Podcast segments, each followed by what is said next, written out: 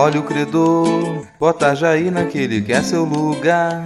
Tomar cuidado pra não ser mais um colo pra todo mundo respirar. Vai derreter, Trump perdeu lá fora, sabe por quê? Perdeu o bonde, bateu pé feito um bebê, seu tipo de pirraça. Maia pode ter deixado de chutar defunto.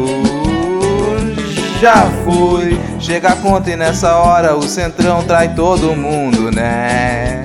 Já foi, no tocante à pilantragem, essa é sua lai, ai, ai, ai, ai. Amanhã vai ser maior, pode se preparar. Nem baleia, nada de lira, todo esse povo é patotinha. Dá na mesma, casa do povo, virou bazar. Nem baleia, nada de lira, todo esse povo é patotinha.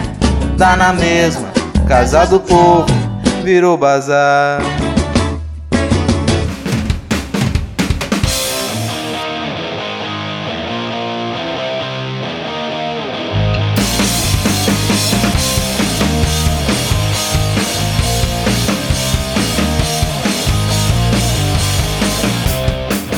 Cidadão e cidadã! Tudo bem? Eu sou Vitor Souza, falando diretamente do dia 2 de fevereiro de 2021 e está começando a terceira temporada do Midcast Política, o nosso formato que traz informação, pistolagem e bom humor na medida do possível, debatendo fatos que ocorreram na última semana e que influenciam no cenário da política nacional. E hoje aqui comigo temos o time completo voltando de férias. Deixa eu começar por ela, que acho que foi a única que continuou produzindo aí, né, durante as nossas férias aqui do Midcast Política, Ad Ferrer. Tudo bem, Ad? Fala galera, tudo bem não, né? Já cheguei aqui na conversa já. E aí galera, tudo bem? Que nem você e a galera, na real não. Então vou responder sempre na real não, Vitor. Tá tudo uma merda. Começando naquele clima gostoso nessa nova temporada, né? Vamos seguir então aqui a apresentação com ele diretamente de Manaus, Diego Esquinelo. Tudo bem, Diego? Porra, cara, hoje que Manaus tá aprazível, você não chamou de aprazível. Senão você pode ver aí. você pode ver aí que o patrão já chegou falando, fazendo vergonha pra todos nós que tiramos férias, né?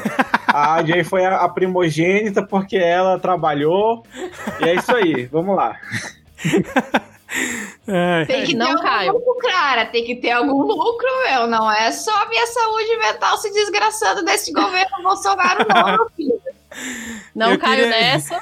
E eu queria falar aqui pros ouvintes que agora a gente começou essa temporada gravando também com vídeo, né? Então a gente tá se vendo aqui durante a gravação. E nesse momento acabei de ver que o Diego escovando o seu cabelo, assim, uma belíssima cena que os ouvintes vão ficar podendo imaginar aí. Deixa eu eu, já se- fiz isso umas três vezes, é porque a escova tá do meu lado, eu olho pra ela e dá vontade de fazer. Eu vou tirar depois. Não fique inibido, não, cara. Ninguém tá vendo. Seguindo aqui a apresentação, temos ele, o animadíssimo, e agora vendo a, a cara de animação dele aqui, Rodrigo Hipólito. Tudo bem, Rodrigo? Cada dia pior, né, cara? Cada dia pior aqui. Bom que, a- que a Adi já assumiu aqui o grupo do que, de gente que sofre com essa pergunta, mas a gente começando muito mal em 2021. Então é sempre um desprazer gravar esse tipo de tristeza com vocês aqui. E pô, agora seja, eu espero que vocês consigam verificar que realmente é um infortúnio na medida em que vocês virem a minha expressão enquanto a gente segue as notícias. Exatamente, cara, exatamente. E completando aqui o nosso quinteto de hoje, ela que está ali comendo um delicioso miojo, pelo menos é o que tá aparecendo aqui, diretamente de Brasília, Tupá Guerra. Tudo bem, Tupá? Tá tudo, tudo indo, né? Tamo, tamo vivo aí, já é a vantagem. Já tem que contar esse tipo de coisa, né? Então, considerando que a pandemia tá cada dia pior, tá cada dia mais impressionante, a gente tá vivo. E sim, eu tô comendo aqui o meu jantar rapidinho, mas não é um miojo. É um macarrão com ovo. É quase tão classudo quanto o miojo. Que Maravilha. não deu tempo, que o dia foi corrido. Ter férias é um negócio que às vezes a gente corre muito ter férias, então o dia foi corrido hoje. Muito bom, Tupá. Bom, e aqui a gente tá nessa nova temporada. Já fico feliz que o Rodrigo não reclamou da gente estar começando assim, assim, de forma mais enfática nessa nova temporada, igual no ano passado, né? Mas a gente fez algumas pequenas mudanças aqui, Né? A gente continua dividindo o episódio em dois blocos temáticos, mas dessa vez a gente deu aí uma pequena repaginada né, no programa, justamente com o objetivo de deixar ele um pouco mais dinâmico e direto ao ponto. E possivelmente aí um pouco mais curto também, né? Vamos ver se a gente consegue cumprir a promessa que a gente é, não conseguiu manter em 2020. Então, se você já faz parte aí dos 10 ouvintes, espero que continue curtindo o Midcast Política. E se você está chegando por aqui hoje, seja muito bem-vindo. Mas acho que antes da gente começar, é, já que a gente ficou aí dois meses e alguma coisa, né, sem gravar, é, vocês querem comentar alguma coisa sobre o mês de janeiro de 2021, já que a gente está começando a gravar em fevereiro? Alguma retrospectiva aí para os ouvintes?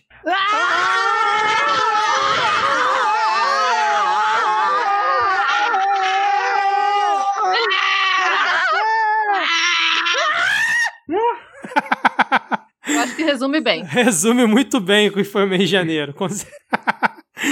Ai, meu Deus do céu. Agora, sem mais delongas, vamos iniciar o episódio. Não, não, não, pera, Vitor. Eu só acho engraçado que.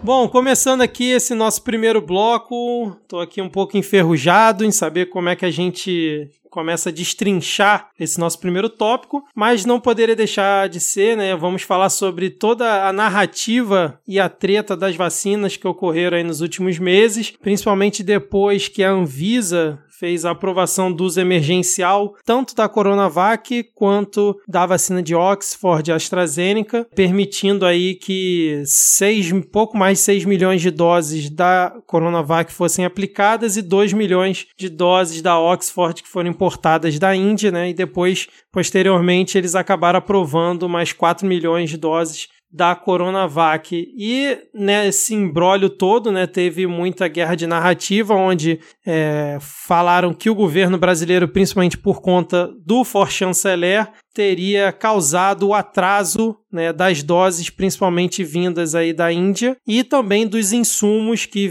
vão vir né, da China, tanto para a vacina Coronavac quanto para a de Oxford, fora toda é, o desdenho que o presidente fez, principalmente com a vacina aí do Butantan. E aí, como é que vocês acompanharam toda essa história nesse mês aí de janeiro, principalmente, ali o finalzinho de dezembro? Cara, eu até eu pensei em começar a comentar aqui, só que talvez eu sofra um atraso, porque eu vou ter que parar um minuto para adesivar meu comentário. Vai ter que sair um, um adesivo no meu comentário aqui, porque afinal ele tem que ser um comentário verde e amarelo. Você já pensou que absurdo você eh, enviar um avião para poder buscar as vacinas da Índia e as, vai chegar aquele avião lá, como é que eles vão saber de qual país que é? Porque a única maneira de você saber de que país que vem um avião é se ele tiver um adesivo escrito no idioma daquele país com as cores da propaganda do governo. Isso é compreensível. Imagina a quantidade de avião que chega na Índia, aquele país super populoso, todos os dias. Era uma preocupação do governo que eu achei uma seriedade enorme. Eu gostei desse tipo de planejamento. Se a gente não tivesse o Pazuello no comando do Ministério da Saúde, a gente não teria esse tipo de articulação e pensar, olha só, vou pensar à frente, vou raciocinar, vou jogar a ideia lá na frente e pensar. Índia, país populoso, pessoa procurando por vacina, o avião tem que chegar lá, todo mundo tem que reconhecer, vou atrasar uma semana para adesivar, e aconteceu, né, isso aí do, do país, pensou, a gente queria descrição, a Índia queria descrição, não chama muita atenção, não. A gente quer que a coisa seja ali no sigilo, porque a gente ainda tem que vacinar a nossa pequena população de 19 bilhões de habitantes da Porque Índia. pega mal, né? Pe- Pega mal mandar coisa ser amigo do Bolsonaro. É, tipo, galera, ó, não, E mandar pra, pra outro país antes de você começar na- no seu, né? Enfim. Pazuello general Não, da ativa, é sempre bom lembrar, né?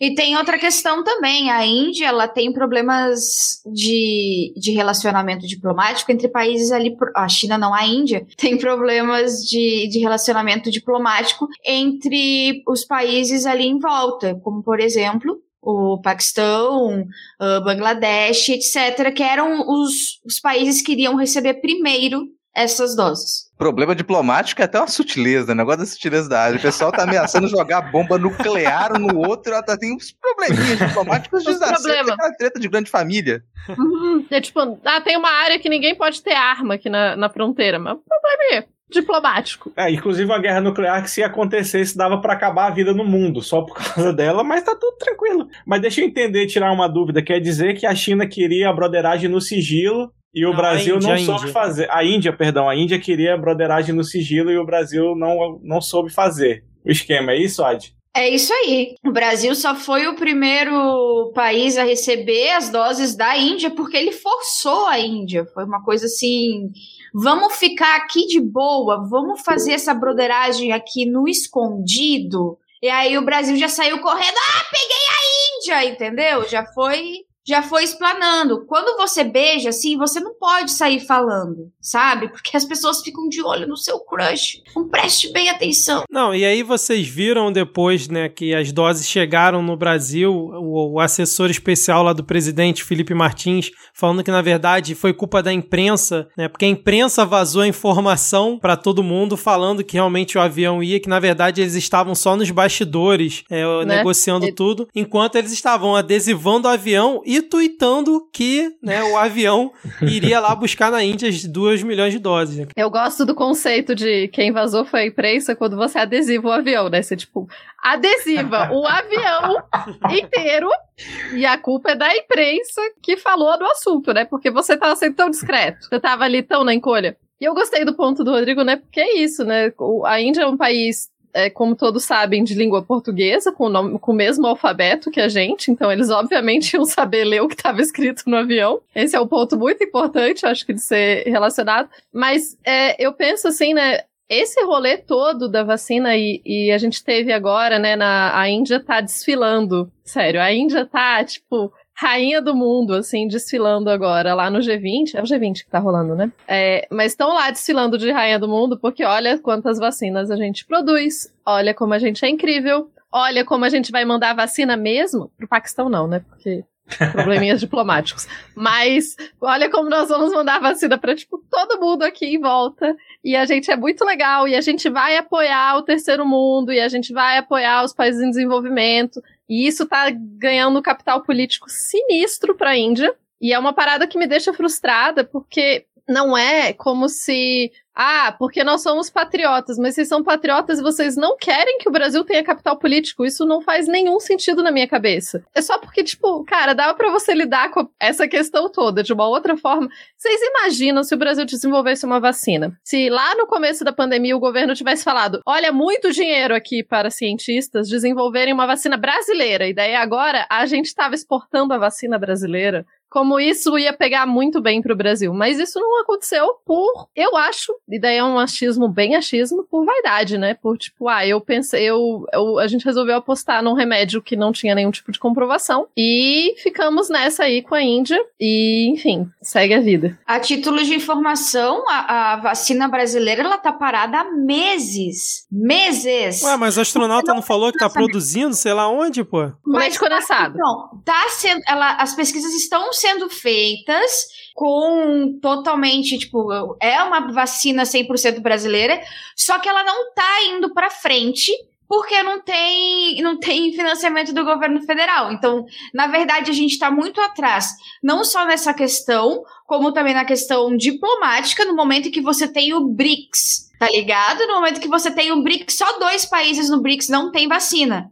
que é o Brasil e a África do Sul, que não fabricaram vacinas próprias. Dentro de um bloco, você consegue negociar com muito mais facilidade do que você negociar abertamente para o mundo inteiro. Então, o Brasil já sai atrás quando ele não consegue nem prestar atenção que ele tem, porra, ele tem Rússia, China e Índia dentro desse grande bloco. Vamos explorar esse grande bloco então, já que a gente não tem condições e a gente não consegue, e eu tô falando muito irônico, que a gente não conseguiria fazer uma pesquisa de vacinação e fazer uma vacina própria, então que a gente aproveitasse esse grande bloco, que porra, cara, não é, é China, Rússia e Índia. São hoje em dia são os países que mais que o, que o mundo inteiro mais está correndo atrás, que é em questão de insumos e questão de vacinas, né? E chegou um, ponto que, honestamente, eu nem sei se vale a pena investir mais em, em, desenvolver uma vacina, essa vacina própria daqui. Porque, por exemplo, a Merck já parou o projeto dela de desenvolver vacina porque ela estava trabalhando numa vacina de vírus é, inativado e com o advento da vacina de RNA mensageiro agora, que é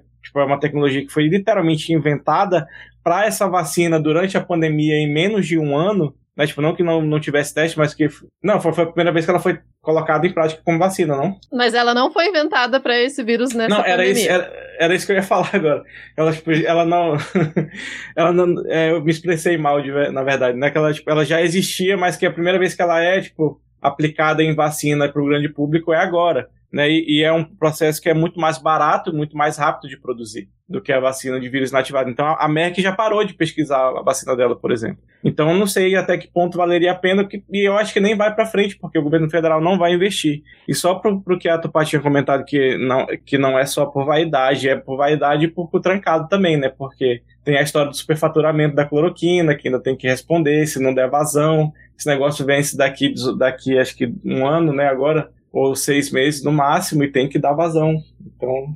Não, e falta é, de é... vontade política de tentar salvar a população, né, cara? Porque para que que você vai investir numa vacina que você vai salvar pessoas, já que você está numa pandemia onde essas pessoas estão morrendo? Um Por que você faria esse, isso, né? É com um governo como esse. Agora, uma coisa que. Não tem demanda, cara. Você não tem demanda, pô. Não tô demanda. Né?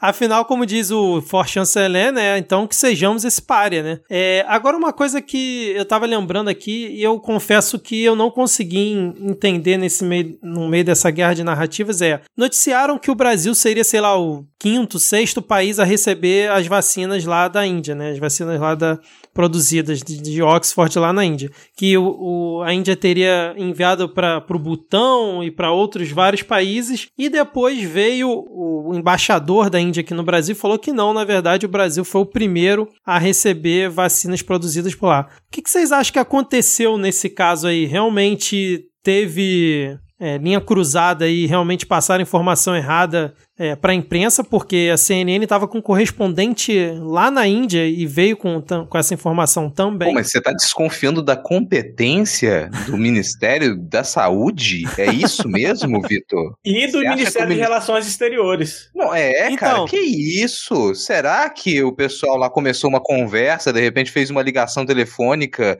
ou recebeu um e-mail com uma, uma só uma circular e falou: opa, isso aqui vale como um contrato internacional? Que aparentemente é isso que aconteceu. A impressão que eu fico é o pessoal começou a fazer negociações, recebeu a confirmação, uma confirmação informal, e já considerou que aquilo ali era o ponto, né? Então já estou marcando data, já estou mandando um avião, entendeu? Já estou aqui fretando, gastando dinheiro, e o pessoal só tinha mandado um, pô, a gente acha maneiro, eu acho que a gente vai mandar. Só que aí, para você conseguir confirmar isso, ele demorou um tempo. Então, eu acho um problema. Até de repente, o Brasil, ele, em, é, ele de repente foi o país que primeiro fez esse acordo. Talvez seja isso que é, que a embaixada indiana queria dizer, não, o Brasil foi o primeiro com o qual a gente fechou um acordo. Só que a diferença de você conseguir mandar as vacinas pro Butão, da Índia pro Butão e mandar pro Brasil, cara, é, a logística é outra, sabe? Tá, mas é porque o embaixador falou que o Brasil foi o primeiro a receber, cara. Depois que dias antes a, a imprensa tinha informado que não. E acabou que isso favoreceu a narrativa do governo, né? Dizendo novamente que a imprensa era mentirosa e tal.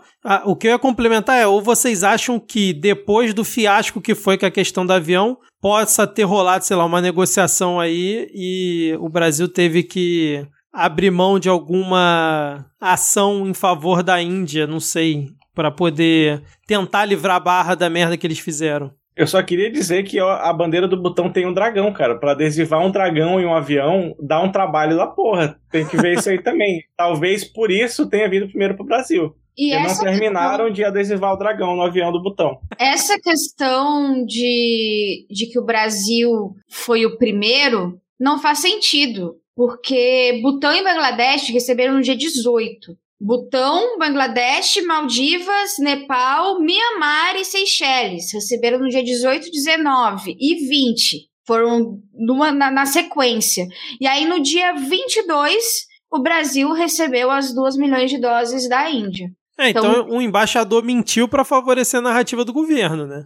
Ou pode ter se confundido, como o Rodrigo falou, de, de, de confundiu de, de acordo, fechar acordo com, com receber. Porque eu lembro, inclusive, quando chegaram as vacinas em Butão, o quanto que, que o pessoal comentou, inclusive, no Twitter. Poxa, cara, tipo, olha só que merda, a gente já tava com o avião pra ir lá e o bagulho não vai vir pra gente antes, vai ir pra Butão antes. Não, imagina a loucura, Vitor, assim, imagina, imagina você, um embaixador, você ser um embaixador e você ter que dialogar com o pessoal do Ministério das Relações Exteriores do É Brasil. difícil, Vai difícil. chegar uma hora que você perde a paciência e fala: tá bom, tá bom, vocês foram primeiro, vai lá, publica aí, porque não vai fazer a menor diferença. A gente já tá distribuindo vacina por aí. Vocês querem mesmo jogar num tweet lá que vocês foram os primeiros a receber? Joga, foda-se. Cara, eu acho que pessoal já Ó, não tá com paciência com o brasileiro O mais. teor da conversa eu acho que foi esse, mas o tom foi mais. Tudo bem, amiguinho, você foi o primeiro a receber a vacina. tá aqui o seu adesivo e a sua estrelinha, amiguinho. Aí o Ernesto. Ê, obrigado, Narendra Modi. Olha, papai Bolsonaro, hoje eu ganhei uma estrelinha do embaixador da Índia. Parabéns, Ernesto. Acho que, acho que é importante, Perfeito. inclusive, lembrar quem é o Narendra Modi, né? Modi. Ah, enfim. Vocês entenderam quem estou falando. Presidente da Índia. Não é exatamente uma pessoa de esquerda. Quando eu digo não é exatamente uma pessoa de esquerda, ele é uma pessoa de direita. Ele tem posicionamentos bem complicados é, de nacionalistas. Tem a ver com nacionalismo hindu e etc, etc. Não vamos entrar tanto nessa questão. Mas assim, é só pra repetir a coisa de que não tem a ver com o seu posicionamento de esquerda ou direita. E acho que isso, né, tinha que ser um pouco mais claro. É, é, o país ganhar prestígio internacional e dinheiro independe dele, né, ter o posicionamento de um lado ou de outro, assim. Então, enfim, mas, mas estamos nessa, né, gente? Daí, assim, o que a gente pode agradecer é agradecer os funcionários dos lugares, querendo ou não agradecer agradecer que tem que o Dória quer ser muito presidente, porque e eu fico muito triste de ter que agradecer o Dória, mas a gente tem que que a gente sabe que o Dória não é porque ele é legal que ele foi atrás da vacina. Não mesmo. Não é porque o, o Dória realmente valoriza a vida dos brasileiros. Não mesmo. É, é porque vamos lembrar que o Dória é o cara que fez a ração humana, né, gente? Que, que mandou é, tirar morador de rua com água gelada de manhã no inverno, né? Então, Que- assim, Que vestiu camiseta Bolsodória. exato. Mas. Demoliu casa com gente dentro. Ah, mas aí, Isso. se a gente for seguir essa lista, vai, faz- o programa vai ser só isso. Enfim, então assim, não, na- pelo histórico do ser humano, nós sabemos que não é exatamente pela bondade do coração dele que ele foi atrás da vacina. Ele tá fazendo campanha. Só que vamos lembrar que políticos fazerem campanha com ações que fazem sentido para a população é tipo o padrão, é, é basicamente o que políticos fazem. Então o Dória não tá fazendo nada fora do que é esperado dele como governador de um estado, né? Sobre isso que você falou, eu acho que a gente precisa pontuar o que, que é política, né? Porque eu acho que a galera. A demonização da política foi tão grande, tão grande, que a gente não consegue ver o, até que ponto essa política ela é no- nociva pra gente. A política, na verdade, nós somos, nós somos seres humanos sociais e, portanto, nós somos seres humanos políticos. As nossas escolhas diárias são políticas. Tudo que a gente faz ela tem uma relação com a política. Eu não estou dizendo com a relação com o partido, mas com o fazer política. E então, a- quando a gente vai para a administração pública, o fazer política é você conversar com o seu inimigo, é você fazer a propaganda de um, de um programa bom que, que você achou, que você fez, que o seu governo produziu para a população. Isso é fazer política do jeito certo. É você chegar e mostrar assim. Não digo que é o, oh meu Deus, 100% corretíssimo.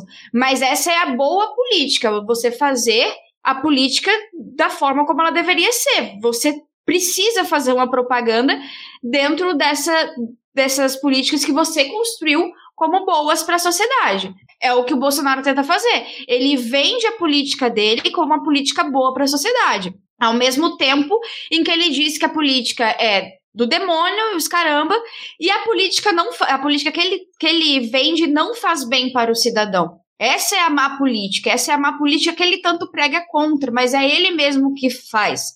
Porque no momento em que você sabota de todas as formas possíveis que se tenha vacina e que, por exemplo, tem pessoas morrendo sufocadas num hospital em Manaus e o, a, não é atribuição do governo federal antecipar problemas, não é atribuição do governo federal dar oxigênio, não é atribuição do governo federal ajudar estados da pandemia, não é atribuição do governo federal ajudar as microempresas, grandes empresas, não é atribuição do governo federal cuidar do, do, do cidadão. Essa é a má política, é, isso é fazer política errado, isso é você usar a sua, a, o seu poder, o seu capital político de forma a machucar outra pessoa, matar outra pessoa. E na base dele, o discurso de que o Supremo não deixa ele fazer nada pegou e, e tá, tipo, incólume. Ninguém conseguiu contestar isso na base dele. Então, eu, quando ele falar ah, que eu não consigo, não posso, o Supremo não deixa, todo mundo da base dele acredita nisso. E acredita piamente, e, e aí é mais antipolítica e mais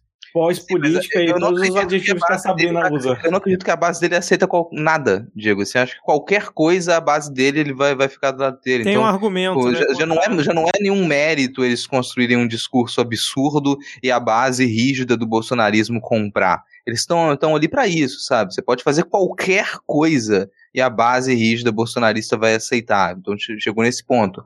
O, o, pouco desgaste que às vezes tem que alguém que estaria ali em cima do muro, acho que essa, esse resultado da, de janeiro agora e o fim do auxílio emergencial já evidenciou. A gente conseguiu que, que houvesse algum deslocamento. A desaprovação do governo cresceu muito, muita gente vincula, sim, o desastre pelo qual o Brasil passa com o Bolsonaro, com o governo Bolsonaro, mas aquela base rígida a gente não vai conseguir tocar nela, cara. Aquilo ali, aquilo ali, essa base, ela, quando acabar o bolsonarismo, ela vai, ela vai permanecer extremista e ela vai se deslocar para uma outra representação conservadora. Exato. Que essa sempre foi uma base ultraconservadora, ela sempre esteve ali. Ela só se aglutina em torno da figura do Bolsonaro e das ideias bolsonaristas nesses últimos anos. Arrumou um, não... um imbecil exemplar para ela, né? No momento em que você radicaliza essas pessoas, é muito difícil você tirar elas simplesmente mostrando assim: olha só, esse cara falou. Mostrando a verdade, né?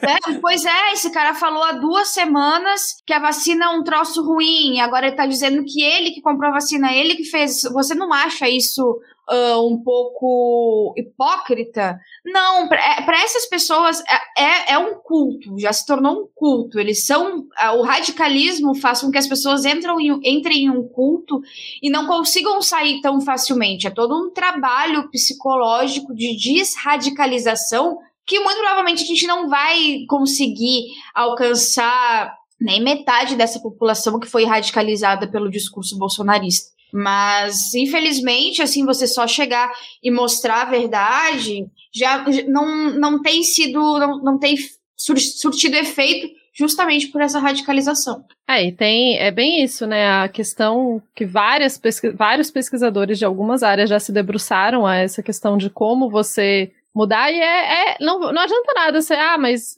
mas o fato é esse, o fato não importa. O que importa tem muito mais a questão do pertencimento a um grupo, né? Nossa, eu, eu pertenço a esse grupo, esse grupo fala coisas. Então, muitas vezes você até, em algum momento, você até entende que aquilo não é certo, mas você não vai questionar o grupo. Você vai questionar o grupo? Não pode questionar o seu grupo. Porque o grupo, afinal, é o, o pessoal que, né, te. Enfim. E, Olha o gancho mas eu pro acho... BBB, hein? Olha o gancho pro BBB.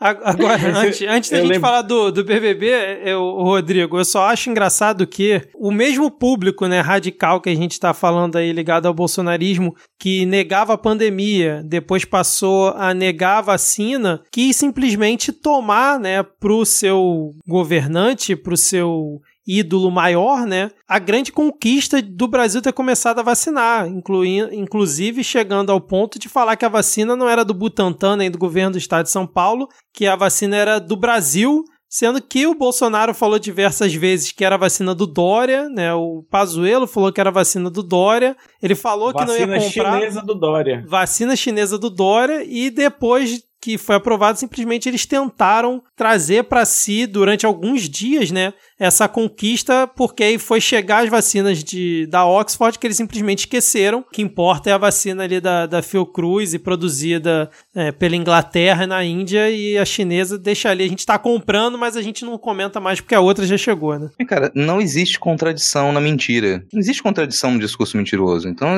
sabe, é, tentar apontar a contradição em pessoas que elas baseiam seu discurso em mentir é infrutífero. Foi muito pontual e assim, eu, eu, nem, eu nem sei o que falar mais. Resumiu todo o rolê. Eu acho que a gente não precisava É, eu, ter eu gastado até tanto me sentei falando. aqui, eu tava esperando um puta discurso, aí ele parou Também. de falar, eu olhei pra tela, travou. Todo mundo ficou se olhando na tela, assim, tipo. Pô, meu cigarro tava acabando, eu não queria perder os tragos.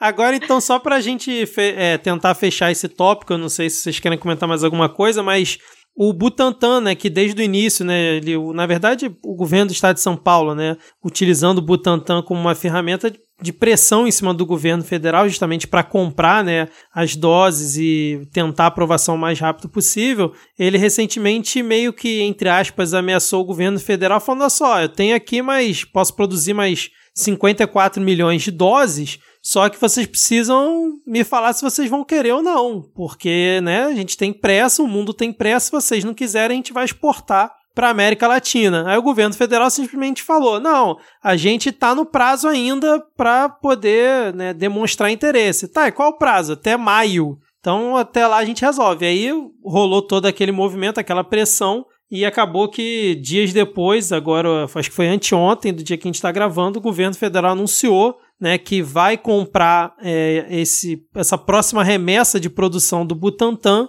são 54 milhões de doses, e provavelmente deve assinar o acordo amanhã, é o que estava previsto. Né? É, eu queria dizer que essa parte, inclusive, é outro desgaste desnecessário, né? E daí fica esse jogo que é meio que a gente sabe que no fim das contas não vai acontecer tal, mas, mas é um desgaste desnecessário, é um você ter que apostar e ter que. O Butantan tem que falar, não, então eu vou exportar, olha, olha só, tô colocando o caminhão aqui, olha só. Então, tipo, é só colabora para um desgaste que não precisa, não precisa. Dá pra resolver isso, né? Com alguém, talvez, que entendesse de logística, talvez desse pra resolver isso. Enquanto isso, o presidente está chamando o governador de São Paulo de calcinha apertada, né, cara? Aliás, o João Dória que perdeu a linha com o Constantino hoje na Jovem Pan, né, cara? Agora, o que, que o João Dória tinha na cabeça de, na Jovem Pan, trocar ideia com o Constantino, cara? Pelo amor de Deus, né, cara? Não existe má publicidade. É, isso é verdade também. Olha o Mas- tanto que depois que ele. daquelas frases em que você não precisaria ter gasto cinco minutos para explicar a situação, porque o Diego, o Rodrigo vem pá, pá, dois pau, A gente quer falar de BBB, Ad. Então vamos falar de BBB, esquece o Dória, que, que vença a briga entre ele, Jovem Pan e Constantino, Não né? vamos falar de BBB não, cara. Pô, o clima tá até bom aqui, a gente comentando isso. Vamos pesar o assunto, não. Vamos deixar deixa o BBB de lado. Tava Pô, eu vim ah, gravar um midcast pra me alienar do BBB, cara. pô, É o contrário, Não. né, cara? Você quer se alienar do BBB do que da política, tá tão pior lá. É, Não, os ouvintes já nesse caso, perceberam vou que a deixar gente... vocês comentarem, porque Os ouvi- os ouvintes já perceberam que a gente excluiu o bloco de polêmicas, piadas e tretas e virou isso aqui porque não tem muito mais realmente piada, cara. A gente começa o programa e tudo que a gente vai puxar, no máximo a gente dá uns risinhos ali, mas ainda, pô, pensando nessa. No, no nome desse bloco, assim, que a gente. que talvez fique ou não, né? Eu só acho engraçado, cara. Que os liberais, esse pessoal neoliberal todo, assim, fica pensando, pô, olha como é que o mercado funciona, né? É, tem é, é, de- é, procura, demanda e tudo mais. E aí o cara me vem, olha só, a gente tá aqui, a gente vai esperar que as, ah, os laboratórios que estão produzindo vacina, que tem o mundo inteiro procurando, eles vão vir atrás da gente. A gente não vai correr atrás deles, não. Tem pouquíssima vacina disponível. E os liberais acham que a lógica deles é que a gente vai ficar aqui esperando e que essa pouca, esse, esse pouco material que tem, o pessoal vai correr atrás da gente pra comprar quando tem muita gente querendo, né, cara? Como é, como é que funciona a cabeça do, do liberal brasileiro? É um negócio que é difícil de entender. Não, e que é benéfico você deixar a iniciativa privada ir lá e comprar 30 milhões de doses e doar metade pro SUS, porque isso vai ser bacana, isso vai ser legal e você ainda vai economizar dinheiro do Estado, segundo o Bolsonaro disse, né? Já que, para quem não acompanhou, o governo liberou, né? Ele falou que não iria se opor caso né, a associação lá de clínicas particulares fosse comprar junto à Índia é, 30 milhões, 50 milhões de doses, uma outra vacina que está sendo testada, e depois falou que não teria problema caso eles comprassem 30 milhões da vacina de Oxford e doassem metade para o SUS e a outra metade levasse para as grandes empresas vacinarem seus funcionários. É, é, são liberais que eles são tão liberais que eles negam a primeira tipo, beabá do liberalismo que é oferta e procurar, não vamos comprar a seringa porque aumentou o preço.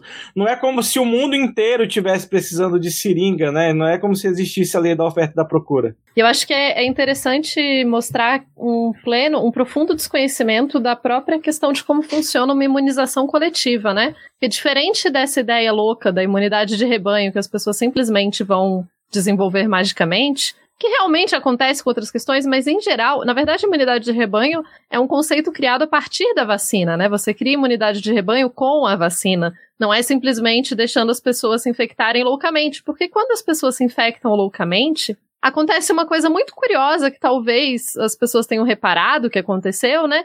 Que é o vírus muta. Sabe por quê? Porque o vírus é malvado? Não, porque o vírus, o vírus quer reproduzir. O negócio do vírus é reproduzir. E daí, se você começa a ter pessoas que já se infectaram e não, o vírus não consegue se reproduzir naquelas pessoas, ele vai mutar para poder reproduzir melhor. E a gente pode ver, né? Vocês veem que em lugares onde a epidemia, a pandemia está alucinada, a gente tem novas variantes do vírus. Por exemplo, na África do Sul, em Manaus, na Inglaterra. Enfim, isso mostra que essa estratégia não funciona. E aí é um ponto que as pessoas não conseguem entender, que se você vacina só uma parte da população, ah, mas eu sou rico para me vacinar, vai lá, espertão. Se vacina só você e não vacina o resto, que essa porcaria desse vírus muta e daí ele te infecta de novo. Ou seja, adianta nada. E é por isso que vacinação é uma questão coletiva e o Brasil sempre foi exemplo de vacinação. Os Estados Unidos é tão louco porque os Estados Unidos estão sofrendo o problema inverso. A questão dos Estados Unidos não é a falta necessariamente de dose, é que eles não têm estrutura de vacinar.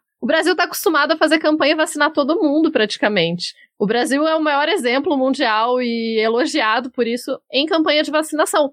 Então, é tão louco porque o governo nem precisava criar uma estrutura. Tipo, é só usar a estrutura que já estava. Só que daí você não pode, no processo, tentar destruir a estrutura também, né? Então, enfim. E eu acho que essa questão uma das coisas que me deixa muito frustrada com essa questão da vacina.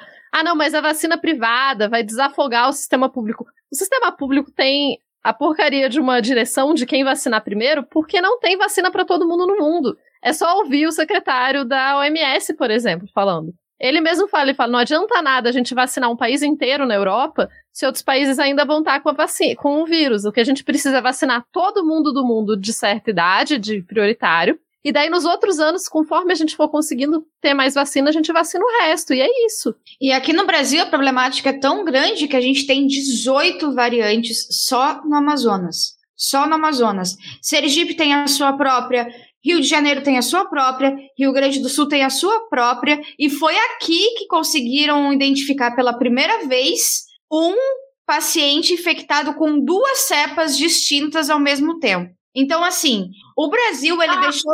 O Bolsonaro deixou de ser somente um, o que ele era em 2018 como uma ameaça à democracia e às minorias, agora ele se torna uma ameaça global. Agora ele se torna uma problemática global. Porque no momento que você deixa um vírus rolar solto por aí, e deixa tudo aberto e todo mundo andando e todo mundo viajando e todo mundo curtindo e não querendo dizer nada, mas a galera, tipo, da Europa tá aqui no Brasil porque conseguia entrar. Entende? Essa, essa é a problemática. Consegue entrar aqui. Consegue entrar, consegue sair. É. Normalito. Assim, normal, como se tivesse todo mundo bem. A questão é, essas variantes estão destruindo outros sistemas de saúde ao redor do mundo. Portugal já já tá na merda. Los Angeles, que é uma das cidades mais ricas do estado, dos Estados Unidos, na merda. Manaus na merda, Acre na merda, Roraima na merda, e só vai. E só vai, porque enquanto a gente não tiver uma política pública de verdade contrária à pandemia, que realmente vá lutar contra isso, séria, vai surgindo variantes. Eu acho que o, o, Bolsonaro se acha muito grandão agora, porque ele tá com o centrão no bolso e tal. Mas o, o Centrão nada mais é do que um, um, um grupo alugado para você. Vai chegar um ponto que você não vai ter mais condições de alugar esse grupo, não, porque não, não, tem, não tem como o próprio grupo olhar a si mesmo e sua, o seu eleitorado morrendo e sofrendo desse jeito, sofrendo pressão do, da população e não fazer nada. Aproveitando o gancho da AD, depois dessa bela explanação, falando em merda, centrão e caos, Rodrigo, para onde que a gente vai agora, cara? Cara, agora a gente vai ao ponto. A gente vai pro ponto da pauta. Olá, ouvinte do Midcast. Antes da gente ir para o próximo bloco, eu queria te lembrar que você pode nos apoiar pelo PicPay ou pelo Padrim com dois ou cinco reais. Esse valor ajuda demais a gente a pagar a hospedagem aqui do podcast e ainda incentiva o nosso trabalho de produção em novos formatos, novos episódios. Então, se você quiser nos apoiar pelo PicPay, basta baixar o aplicativo na Apple Store ou na Play Store, procurar por Midcast e assinar um dos nossos planos, ou se você quiser fazer pelo Padrim, principalmente porque tem a opção do boleto, você basta acessar padrim.com.br barra midcast. Essas são as nossas duas opções. Beleza? Então vamos agora para o nosso próximo bloco.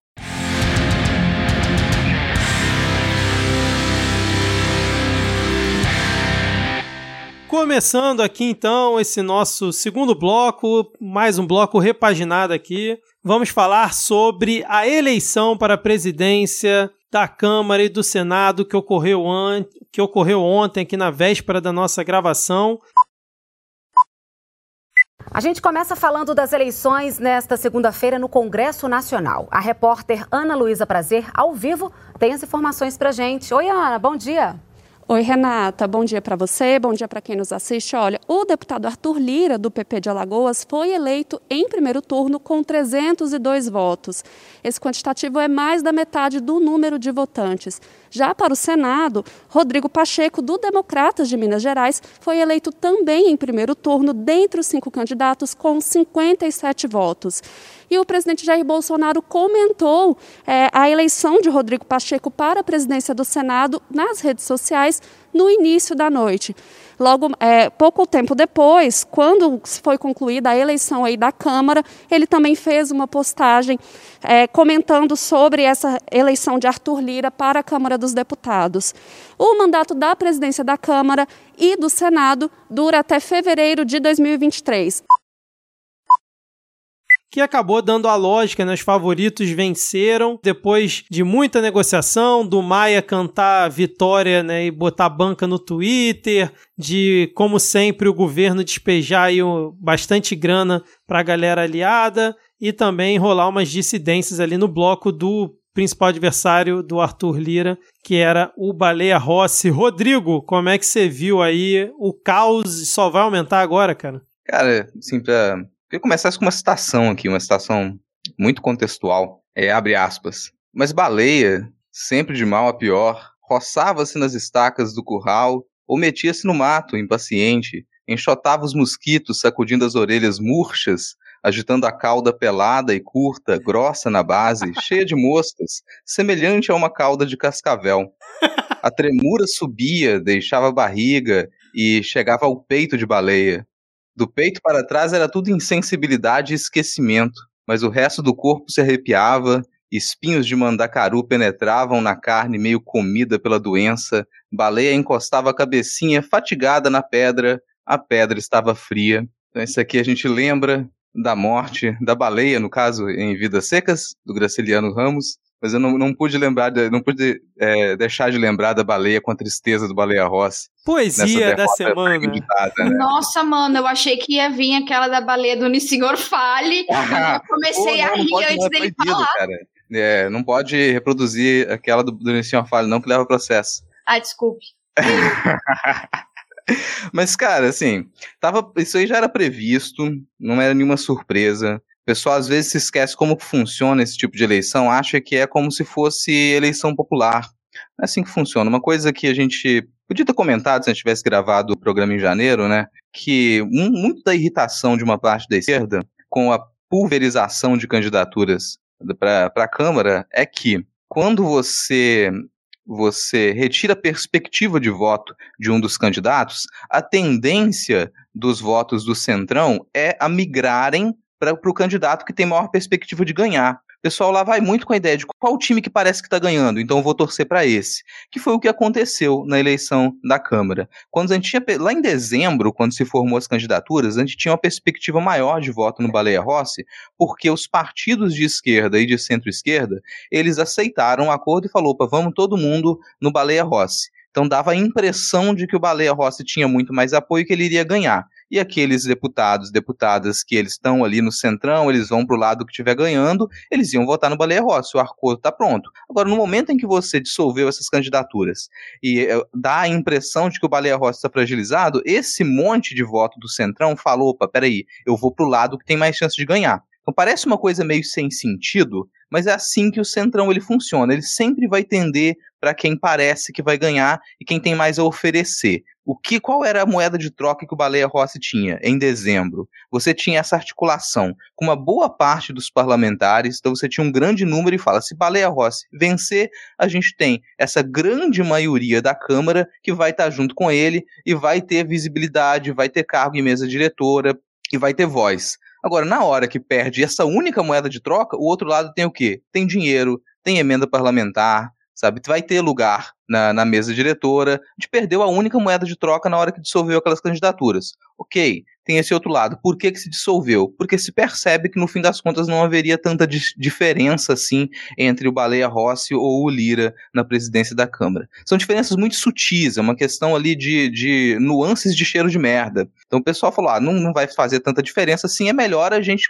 poder se firmar aqui no que a esquerda e a centro-esquerda já defendia e a gente não se misturar com o que com esse centrão e a direita e centro-direita. Então já estava previsto, já se imaginou quando a gente fez as nossas apostas aqui, eu falei, o Lira vai ganhar, o Pacheco vai ganhar no Senado, isso é quase inevitável pela configuração e pelo que a gente viu em outras eleições do, do Congresso também, normalmente vai nesse sentido, isso desde lá da, da, da, formação do Centrão no final da década de 80. É sempre a mesma coisa não teve surpresa nenhuma se repetir o mesmo processo. É, lembrando que pessoalmente o Bolsonaro disse que gosta do Baleia Rossi, né? Então, só para complementar essa fala do Rodrigo, que assim, no fim das contas não teria muita diferença. Lembrando que o Baleia Rossi era o candidato do Rodrigo Maia, né?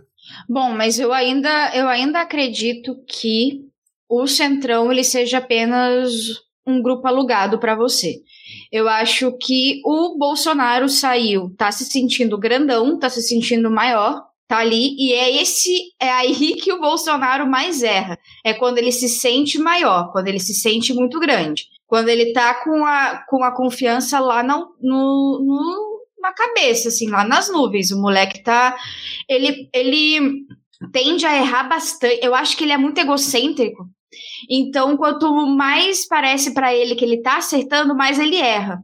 E esse caso do, da, das eleições vai acontecer a mesma coisa. Ele vai se sentir muito grande, mas é apenas uma coisa alugada. E os erros dele podem ser que voltem sim, porque são erros graves e têm sido erros que têm trazido muita comoção e tem mexido muito com a população brasileira. E também com dentro do, da Câmara dos Deputados. Apesar da gente não ter uma, uma oposição realmente organizada, essa, esses erros do Bolsonaro são graves, são muito graves, e alguma hora, alguma hora, alguém vai ter que falar.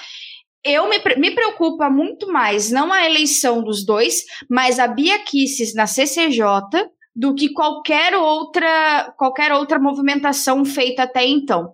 A Bia Kisses na CCJ é você botar, praticamente botar o Bolsonaro com a mão ali. É o Bolsonaro com a mão na, no maior, na maior comissão. E é uma pessoa extremamente perigosa, porque ela, ela representa um perigo para a saúde pública. Esta mulher, ela é é uma mulher que defende sair sem máscara, que mostra para as pessoas maneiras para sair sem máscara, sem tomar multa, contrária à vacina, etc, etc, etc. Então, não, eu não sei a que constituição que ela vai salvaguardar, mas é, porque o Arthur Lira, por mais que ele esteja completamente alinhado ao governo, recebendo é, mensagem de apoio da Flor de Lis, né? Ele é um cara liso, né? Então ele vai estar tá junto com o governo agora, e quanto ele prometeu lá pro governo, né? Porque os analistas políticos dizem que ele é um cara de palavra, então ele prometeu ao governo, ele vai cumprir né, essa, essa primeira agenda. Só que ele mantém diálogo com todo mundo. Então, se precisar ali desembarcar do governo ou tentar jogar umas pautas bombas para cima do governo, ele vai fazer porque vai, depende do interesse que o grupo dele é, estiver disposto, né? Agora, a Bia Kiss, como a Ad falou, ela é representação do Bolsonaro lá, né? Não, tem acordo, não tem centrão, não tem nada. O que é, ela achar que está alinhado ideologicamente com o Bolsonaro, ela vai seguir. O que ela achar que não está, ela vai tentar fazer o máximo para barrar. E ela, como presidente da CCJ, ela tem um poder gigante. Então, principalmente se alguém tinha alguma esperança de que um pedido de impeachment no futuro conseguisse passar pelo menos ali pela análise da, da CCJ, né, tivesse um relatório indicando né, que isso fosse à frente, as chances agora são bem menores, porque não só a Bia Kiss está ali, como outras pessoas muito ligadas ao Bolsonaro estão nessa, nessa comissão. Né? Agora eu tava pensando, eu não acho que a Bia Kicis seja como se fosse o Bolsonaro dentro da comissão. Eu acho que a Bia Kicis é como se fosse os loucos seguidores do Bolsonaro na comissão. É muito pior, porque o Bolsonaro, ele não. O Bolsonaro. Como é que eu vou dizer isso sem ofender as pessoas que não que têm problemas de inteligência? O Bolsonaro é burro, tá? O Bolsonaro é burro. Ele é muito burro. Ele tem uma estratégia que é a estratégia do Trump, que sempre foi a estratégia do Trump. Por exemplo, o Trump sempre provocou o, o por exemplo, a Coreia do Norte para depois vir se pagar de olha só, fiz um, um, um acordo com ele e tal. Pá. O Bolsonaro ele segue a mesma, a mesma coisa, a mesma coisa. Só que ele faz isso nos momentos errados e quando ele erra né? Tipo, ele, ele realmente não, não sabe o momento de fazer isso, que era diferente do Trump, que sabia o momento certo, o cara era ardiloso mesmo. Mas o, o, o Bolsonaro, ele não teria, sendo um, vamos por assim, a, a personificação do Bolsonaro na CCJ, ele não teria o que a Bia Kisses tem, por exemplo. É isso que me apavora. A Bia Kisses, ela sabe conversar e ela sabe bater papo com aquelas pessoas ao redor dela. Apesar de muitos conflitos, ela bate esse, esse, esse papo e ela é ela é como se fosse um soldado mesmo nessa guerra. Essa questão da gente lembrar que a política vai muito além do que as pessoas é, da crença de cada um, né? Embora a gente tenha bolsonaristas como a Bia Kisses, né? Que sejam pessoas que acreditam no rolê, a, a média do pessoal que tá ali, tá ali pra ver qual que é o lucro melhor, qual que é o melhor acordo e etc. E é por isso que o Centrão, é, o Centrão ele justamente serve para isso. Ele é a massa de manobra que vai para onde ele pode lucrar mais e onde fica mais legal para eles. E é isso. Então não adianta a gente achar que, ah, mas no que que. Não acredita, gente. Acredita em nada. Acredita em ganhar dinheiro e em se dar bem para si próprio. Não é nem, nem dar bem para os outros, né? Então eu acho que isso é sempre importante a gente martelar. Eu acho que para mim foi tão. A hora que eu vi, ele falou: ah, os dois foram eleitos. Eu falei, mas não é como se isso fosse uma novidade, gente. Tipo, é, é o que era esperado. É, é ruim, é ruim. Não tô feliz com a parada, mas que era esperado, era esperado. Não era, não foi nenhuma grande surpresa eleitoral, assim. E daí é, é aquela coisa, né? E o pessoal vai falar, ah, porque o pessoal. Eu falo, cara, 10 votos. Não, não ia fazer essa diferença toda aí, não. Então, é, vamos, a questão é muito além de tipo, ah, quem que não sei quem, enfim. Não, e lembrando que o Alcolumbre e o Maia em 2019 eram apoiados pelo Bolsonaro e pelo PSL quando ele ainda estava lá no PSL. Então, realmente, como a Tupá falou, não mudou muita coisa, né? Não, não mudou nada desde, de, desde o final da década de, de 80, cara, porque esse pessoal, o, o Centrão é o Centrão que ele apoiou a eleição do Collor, e aí depois ele apoiou o impeachment do Collor. E aí ele sustentou o governo Itamar Franco. E aí ele apoiou os governos FHC. E aí apoiou os governos Lula, apoiou a Dilma, tem um discurso, até no Jornal Nacional resgataram o discurso do, do Arthur Lira quando ele foi eleito no primeiro mandato dele em 2011, chamando a presidenta Dilma, né, de, e elogiando a presidenta Dilma, e que ela ia continuar o, os trabalhos e o projeto do grande presidente Lula.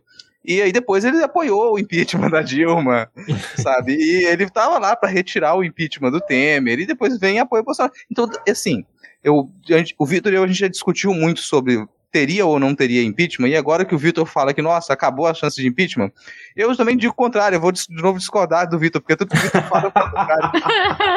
eu acho que isso não impede nada. Nem o a Bia lá, nem o, o importante o, é discordar do Vitor. É, nem, nem o Arthur Lira na, na presidência da Câmara, nem a Bia Kicis na CCJ impediriam um processo de impeachment se ele tiver que acontecer. E ele acontecer nesse momento significa o apoio do mercado, dos bancos, para que o impeachment aconteça, porque as, os outros itens eles já estão marcados ali, já deu um check, e o Centrão não poder ser mais custeado, como a AD já ressaltou aqui. E isso é, é, é, um risco iminente, porque já, já não tem mais moeda de troca do Planalto com o do governo com o Centrão. Acabou essa moeda de troca. Se não conseguir cumprir, não conseguir tirar mais nada do bolso, não conseguir rasgar o bolso e fazer moeda com o restinho do bolso, o Centrão já era. Perdeu o apoio do Centrão, só vai precisar que os bancos apoiem o, o impeachment e ele vai acontecer. E o Arthur Lira vai colocaria isso em xeque sem problema nenhum. Não há, não há nenhuma, é, não há nenhum compromisso real ali com o governo.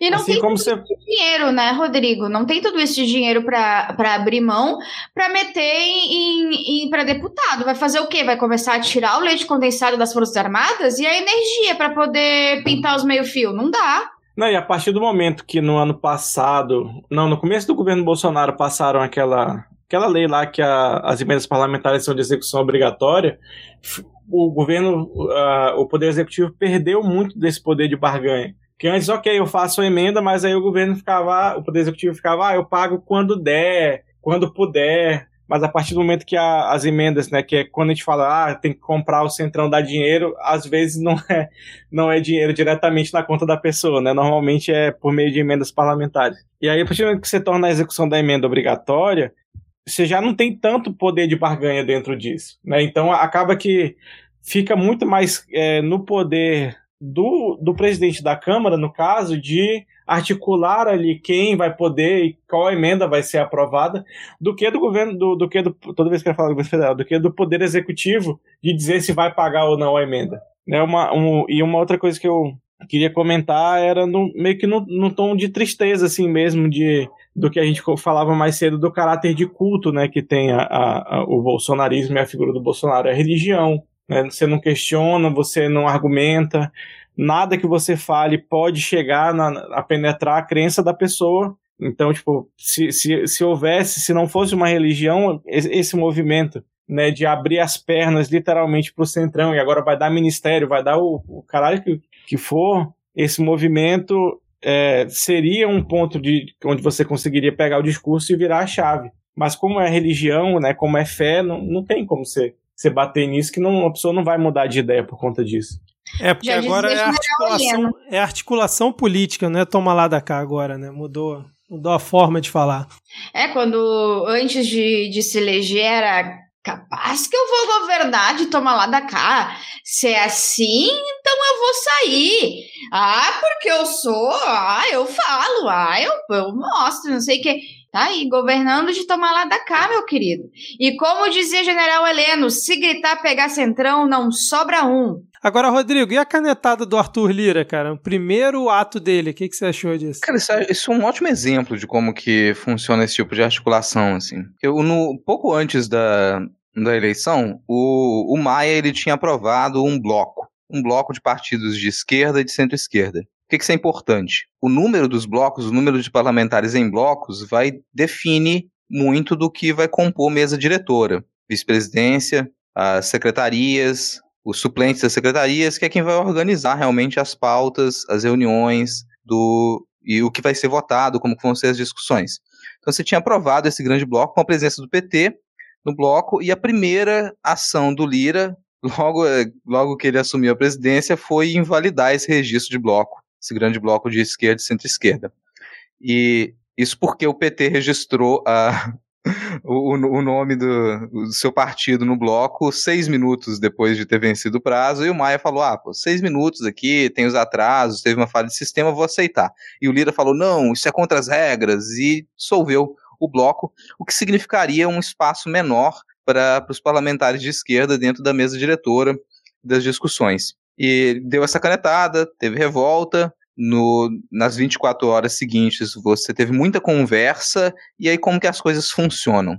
Não dá para você simplesmente chegar lá, dar uma canetada e falar, acabou. Você tem diálogo dentro da Câmara. E nesses diálogos se acordou de, olha, a gente não vai registrar esse grande bloco, no entanto, a gente vai considerar como se ele tivesse registrado. E todos esses partidos, esses parlamentares vão sim ter espaço na mesa, a gente vai levar em consideração isso, e, e levou, acho que três das, das cinco mesas, das cinco secretarias na mesa diretora, ficaram para partidos desse bloco. É um tipo de acordo que acontece. A partir daí você ia ter a votação para compor essa, essa mesa diretora, só que não pôde continuar. O Lira ele cancelou a sessão porque ele estava atrasado para a festa de comemoração dele.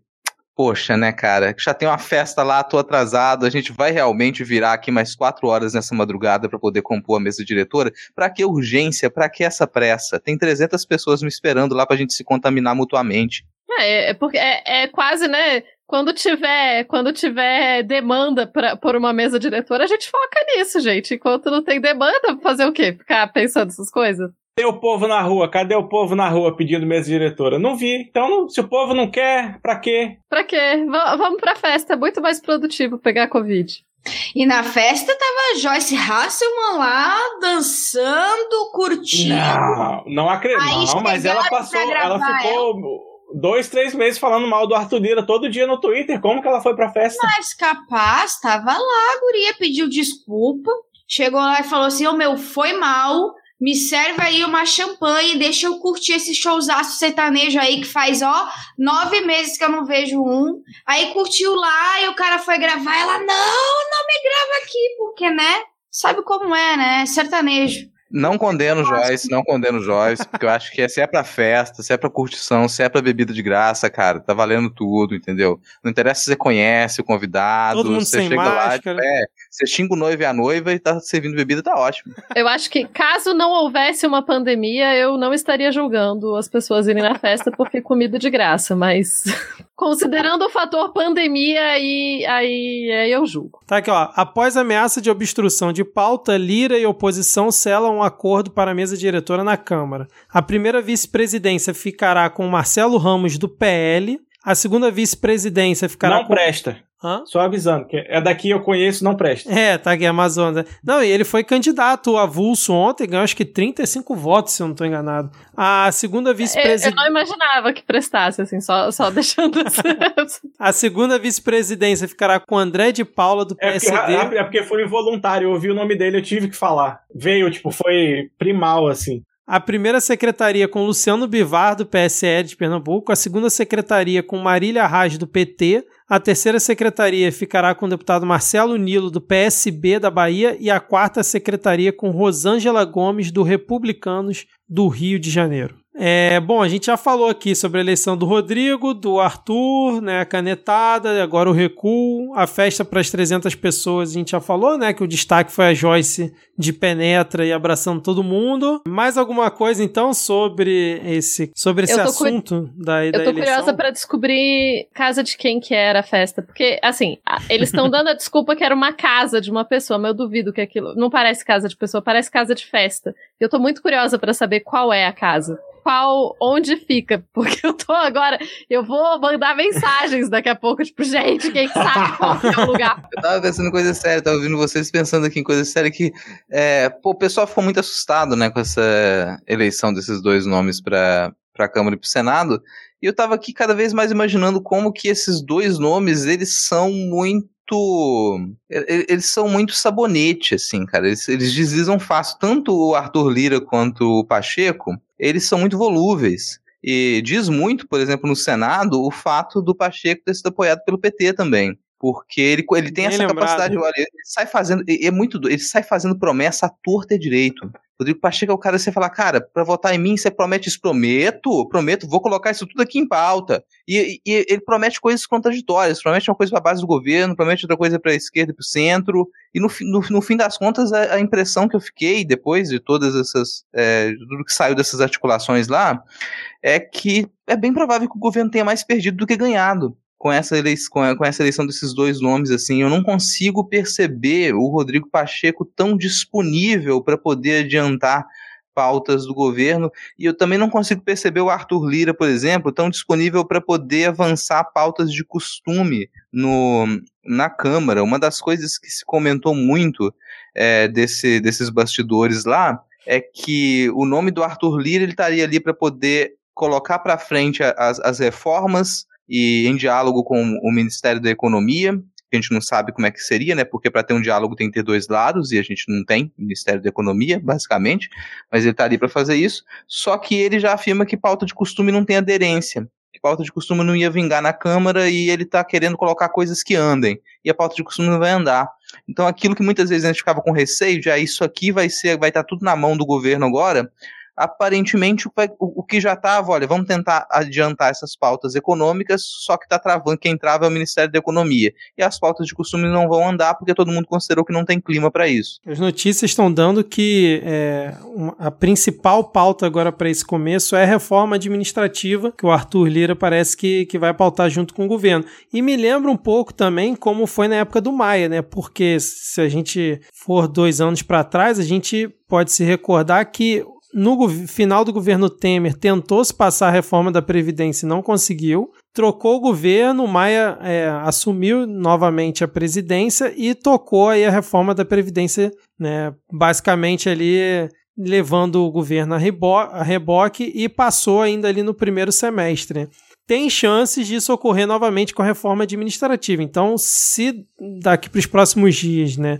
o Arthur Lira, né, e o, principalmente ali o bloco que apoiou ele, começar a vir com esse papo de reforma administrativa e já começar com comissão e o negócio começar a andar, não se assustem tanto porque é, é o esperado, né? Se vai passar é outra história. E se vai continuar é, em acordo com o governo e passando pautas caras, né, que principalmente para o Paulo Guedes e para o Bolsonaro, a gente tem que esperar. Mas nesse início, a previsão é que justamente eles tentem passar pelo menos ali duas ou três pautas que o governo considera importante, né? Vamos ver se eles vão conseguir ou não. Cara, eu vou dar um chute, assim, que eu acho que um primeiro revés ali pro, pro governo, posso estar completamente errado, mas acho que uma das coisas que vai se puxar nessa, nesse início de trabalhos da Câmara agora é, é abrir a possibilidade do auxílio emergencial voltar, eu acho que isso vai estar tá, vai tá em foco, e a maleabilidade do teto de gastos. Se tentar encontrar algum caminho, ah, não, a gente não está desrespeitando o teto de gastos,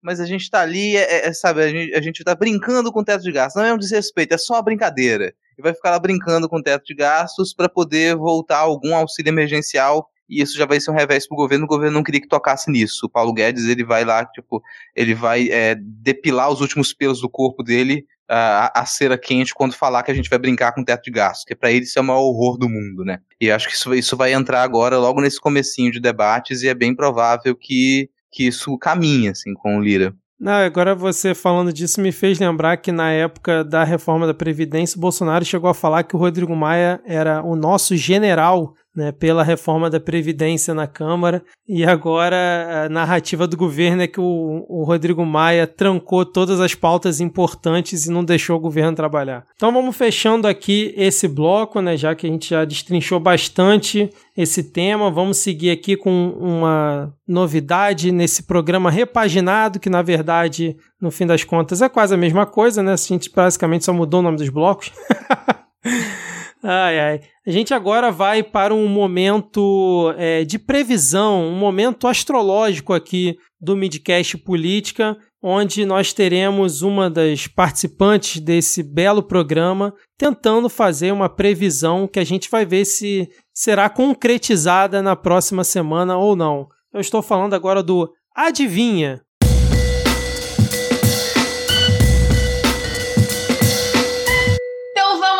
aposta da semana. Eu quero fazer uma pergunta para vocês, uma pergunta séria, uma pergunta profunda e uma pergunta muito válida. Quem vocês acham que vai ser o primeiro parlamentar a pegar a Covid-19 nessa festa do Arthur Lira? Tá alto. Eu vou postar que o primeiro a, a, a sair lá com o exame positivo agora, tendo sido infectado antes ou não, porque a gente tem variante suficiente do, do vírus para a pessoa pegar Covid várias vezes. Eu vou postar alto, eu, eu aposto no próprio Arthur Lira. Ele já vai começar pegando Covid e vai precisar se ausentar. Altíssima Cara, aposta. é- essa observação que você fez foi muito boa, até porque foi a primeira sessão da Câmara com todos os 500 deputados lá reunidos. Então veio gente né, de todas as partes do Brasil para se reunir lá para esse momento. Né? Cara, eu vou chutar a Joyce Halseman. Eu também não sei se ela já teve ou não Covid, mas pela empolgação dela, é, abraçando a galera e tal, e de penetra, Por uma questão estatística, eu vou dizer que é algum deputado de São Paulo. Tenho mais chance de ganhar. Justo, justo. É, a minha aposta vai ser que vai ser algum deputado desconhecido que talvez nem vire notícia que ele pegou Covid na festa. Desses deputados, assim, que ninguém liga, eu acho que vai ser um desses. Infelizmente, eu não acho que vai ser um deputado conhecido e com uma relevância nacional é, a ponto de disso virar notícia até, eu acho, inclusive. É, mas assim, porque todas as notícias, as outras notícias de, de aglomerações e festas, né? Teve STF, etc. Eles fizeram festa. Não saiu grandes notícias de quem pegou Covid. Então eu acho que quem pegar a gente não vai ficar sabendo. Pô, esse foi o melhor palpite da Tupá, né? Se alguém pegar, a gente não vai ficar sabendo, ou seja, ela Cara, nunca vai errar. Sei. Eu não sei não, assim, acho que, cara, pelo nível, pelo modo Aprendeu como com o pessoal lá tava trocando abraços, trocando carícias, dividindo copos e canudos, eu acho bem provável que todo mundo naquela porcaria daquela festa se contamine, sacou? Então daqui a pouco você vai começar, vai começar a pipocar. Todo, todo mundo, mas o primeiro, eu acho que o nome vai ser o Arthur Lira, mas é bem capaz de todo mundo naquele lugar se contaminar. Eu Nossa, lembrei. eu, tô, eu tô com o Vitor. Eu tô com o Vitor nessa. Eu acho que vai ser a Joyce Hasselman. Porque toda vez que você vai de penetra pra uma festa, alguma coisa muito ruim acontece com você. Porque você não pode entrar simplesmente e ficar quietinho no canto. Te mira, entendeu? Te mira. Al- alguma coisa, um, um globo espelhado cai em você, joga um. sei lá. É, é tragédia. Não, nunca, nunca entre de penetra numa festa. Sempre dá tragédia. Fica a dica, né? Então, terminando aqui, fica a dica É, pra fica, vocês. fica a dica que isso é para pós-pandemia, ouvinte. Por favor, vamos tentar ainda respeitar o distanciamento social e não fazer. Não, mas na, na verdade, não ir dá pra não ir durante a pandemia. Inclusive, é Também. Também é. A melhor forma de se prevenir contra a Covid-19 é ficando Não em indo. casa, não indo em festas. Foda-se Arthur Lira. Ele ganhou legal pra ele, já botou lá uns fogos de artifício na frente ali da, Porra, fui praias dos ministérios, tá ligado? Pra que juntar 300 pessoas? Juntou as 300 pessoas pra, pra quê? Pra que ele possa dividir a tragédia da Covid-19 entre todos os aliados, amigos e familiares próximos. Assim, dessa forma, sendo como o Bolsonaro gosta de classificar, um comunista. Caraca, pode crer, 224 mil mortes no país pelo, pela Covid. O cara tá soltando fogos em frente ao Congresso para comemorar a vitória. Enfim, chegamos agora ao final né, do nosso episódio. Na verdade, aquele momento em que nós mandamos beijos, abraços, salves e que mais os ouvintes pedem para nós. E que é, era o nosso antigo momento Vira Casacas, que agora virou apenas nosso momento dos salves, um nome aqui extremamente criativo e pensado, totalmente planejado. Né? Já ficamos aí dois anos homenageando o nosso queridíssimo podcast Vira Casacas e agora vamos para o momento dos salves. Se Talvez, bobear, nem eles fazem mais isso, que faz tempo que eu não ouço. talvez a gente bota até o nome de um outro podcast. Vamos ver, vamos pensar aqui depois, né? Cada semana a gente homenageia um podcast aqui no momento dos salves também. Pode ser uma ideia, enfim. Vamos começar aqui mandando um super beijo para a nossa queridíssima Leila, lá do canal da Leila. Nós estivemos lá recentemente, mais uma vez atendendo o convite dela, foi espetacular. A Leila é uma querida e ela disse que ama todos nós e está muito feliz por, pelo Midcast ter voltado. Então, um salve, um beijo aí para Leila. Espero que esteja do agrado esse episódio de hoje. O nosso querido Denis Almeida disse que estava sentindo a nossa falta, né? Estava sentindo falta de pedir um salve, desejou uma boa temporada pra gente e pediu um salve para ele, então salve Denis e como não poderia faltar aqui, um abraço para o jornal Ataque. Agora ele disse que vai colocar sua faxina em dia escutando o Midcast Política. É, Será eu, que ele tava dois meses sem faxinar a casa? eu ia falar isso. Eu, espero que, né, que, que ajude nesse processo. Talvez recomendar outros podcasts pra faxina também, né? Pra...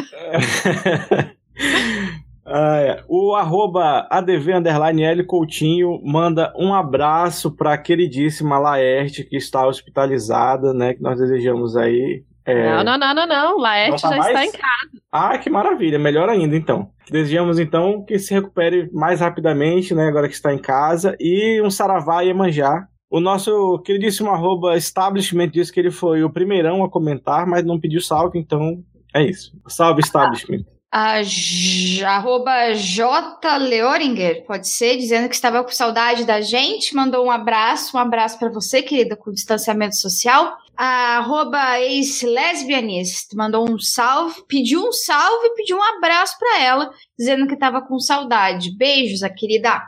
Não.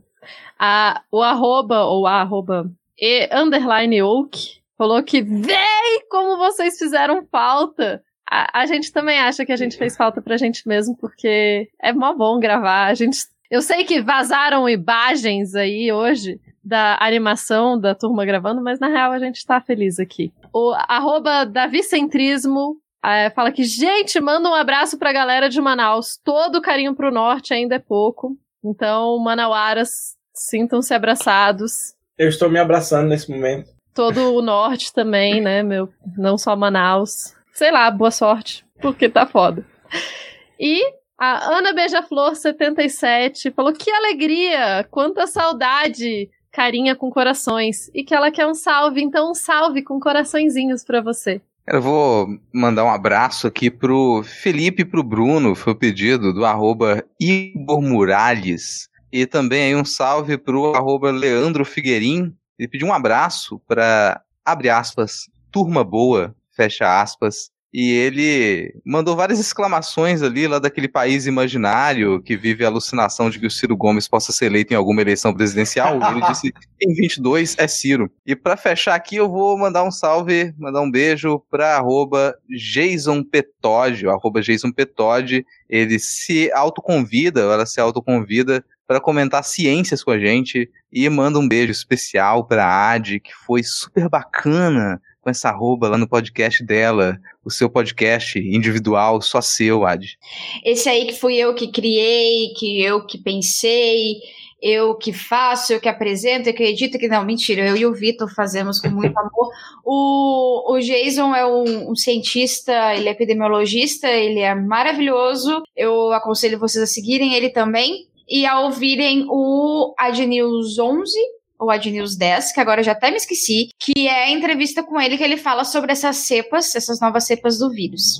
Excelente, fechamos então os salves, vamos para as dicas culturais. Quem quer começar? Nossa, eu quero começar fazendo uma indicação ao contrário. Eu quero não indicar o BBB 21 para pessoas com problemas de saúde mental e pessoas que estão altamente sensíveis no momento de pandemia. Eu digo para vocês que o tombo é grande e temos aí vários participantes nos quais os nossos, os nossos pequenininhos corações foram quebrados ao longo de apenas sete dias. Belo ano para você começar a assistir o BBB, hein, Adi? Não, eu só, eu só tô- faço escolhas erradas na minha vida, Vitor. Melhorando o clima, eu quero indicar uma série chama Alice in Borderland, é da, daquele serviço de streaming que não paga nós, né, do Nzinho vermelho, e é muito legal, e eu quero muito a segunda temporada porque eu estou curioso. Cara, eu vou indicar o, o meu podcast da semana, sempre aqui trazendo um podcast novo, independente. Só vou indicar um podcast hoje também, pro Vitor não ficar criticando que eu trago várias dicas culturais. E o podcast dessa semana é o Ilha das Profs, que é bem recente, acabou de começar, lançou um episódio, é o podcast da Leila e da Paola. E o primeiro episódio é o Contos Arrepilantes com Tanto Piaçu e a Véia dos Causos. Então, se tá linkado aqui no post, sigam, se inscrevam e escutem Ilha das Profs. Tem alguma coisa aí, Tupá? Então, aqui, gente, a minha indicação é um pouco mais bad vibes também. Eu não, não vou ser super feliz, mas é um filme que eu vi esse, essa semana. É um filme é, Les Innocents. Eu não sei falar francês.